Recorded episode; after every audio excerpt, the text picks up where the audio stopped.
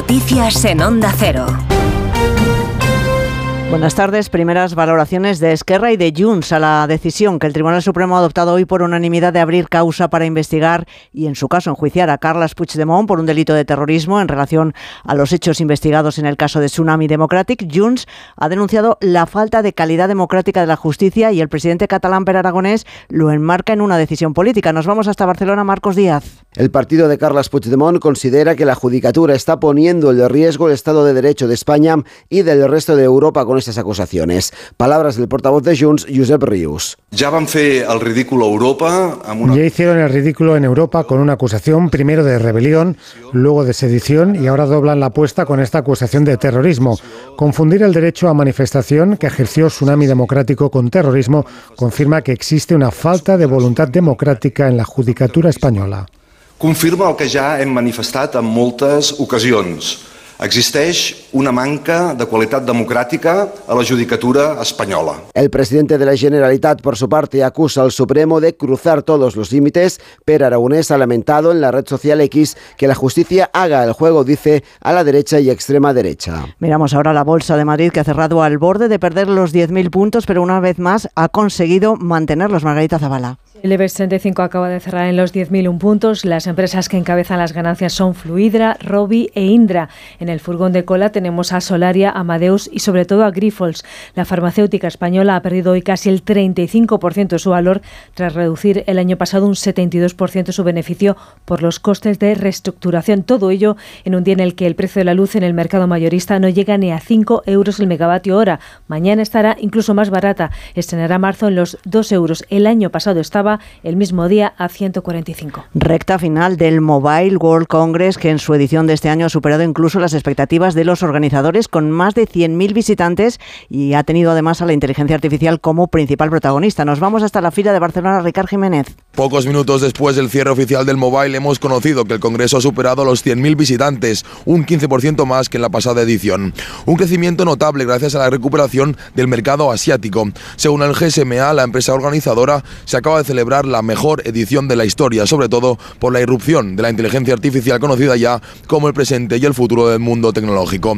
El acuerdo para celebrar el Mobile en Barcelona está cerrado hasta 2030, pero el éxito de este año hace pensar en la permanencia del Congreso más allá de la actual década. En marcha el tercer foro del BBVA sobre sostenibilidad, centrado en el análisis de los desafíos que plantea el cambio climático, un reto importante para la economía del futuro. Por eso el BBVA sitúa, la sostenibilidad en el centro de su negocio para la próxima década. Nos situamos ya en el auditorio del BBVA en Madrid. Allí se encuentra Carmen Sabido con la asistencia de Raúl Espínola. Carmen, buenas tardes. Buenas tardes. La sostenibilidad es una prioridad estratégica para el BBVA porque es una oportunidad de negocio y la entidad se propone fomentar nuevos proyectos para descarbonizar la economía. Para ello va a movilizar 300.000 millones de euros en 2025. Lo hará en varios sectores, petróleo, gas, electricidad, acero, cemento, sector del automóvil, aviación y transporte marítimo. En estos momentos interviene el presidente de Iberdrola, José Ignacio Sánchez Galán, al que escuchamos en directo.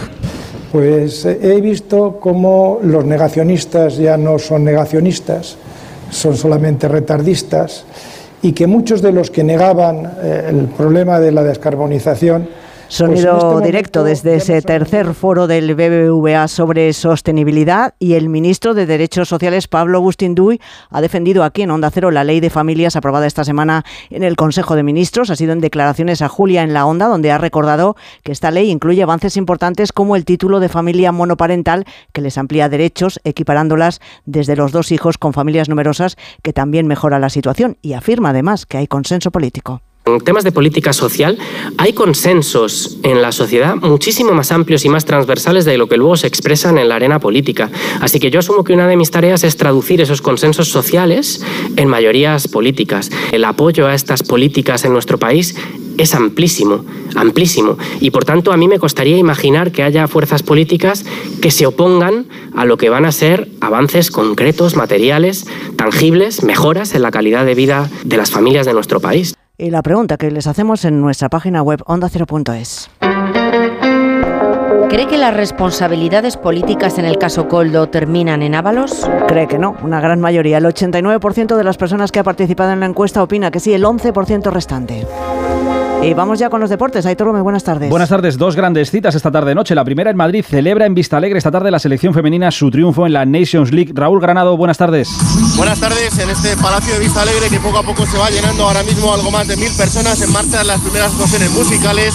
Se espera que las chicas campeonas de la Nations League estén en este escenario en torno a dentro de 50 minutos después de una mañana en la que pasaron primero por el Congreso de los Diputados y después por el Palacio de la Moncloa. Este será el fin de fiesta para las campeonas de la Nations League. Gracias Raúl, en directo desde el Palacio de Vista Alegre y segunda cita en Bilbao a las 9 y media, Atlética Atlético de Madrid por un puesto en la final de Copa, última hora Gorka Citores. Ahora mismo ambos conjuntos en cada hotel de concentración, velando armas para esa cita de las nueve y media en la catedral y pendientes de quiénes serán los que se vistan de corto. En el Atlético hace indicar que Valverde no podrá contar ni con Herrera ni con Yuri lesionados, aunque sí podría contar con Leque y Geray en el Atlético de Madrid, que ha viajado con toda la plantilla, incluidos los lesionados Azpilicueta, Lemar, Jiménez y Grisman. En principio serán las bajas del equipo del Cholo Simeone. Va increciendo el ambiente en la ciudad a pesar de la lluvia. Habrá un gran ambiente en la catedral. A eso de las nueve y de la noche se registrará récord de asistencia al estadio de Samamés para un partido definitivo en el que está en juego un puesto en la final de Copa. Es todo por el momento. Más noticias a partir de las 7 de la tarde, de las 6 en Canarias, en la Brújula.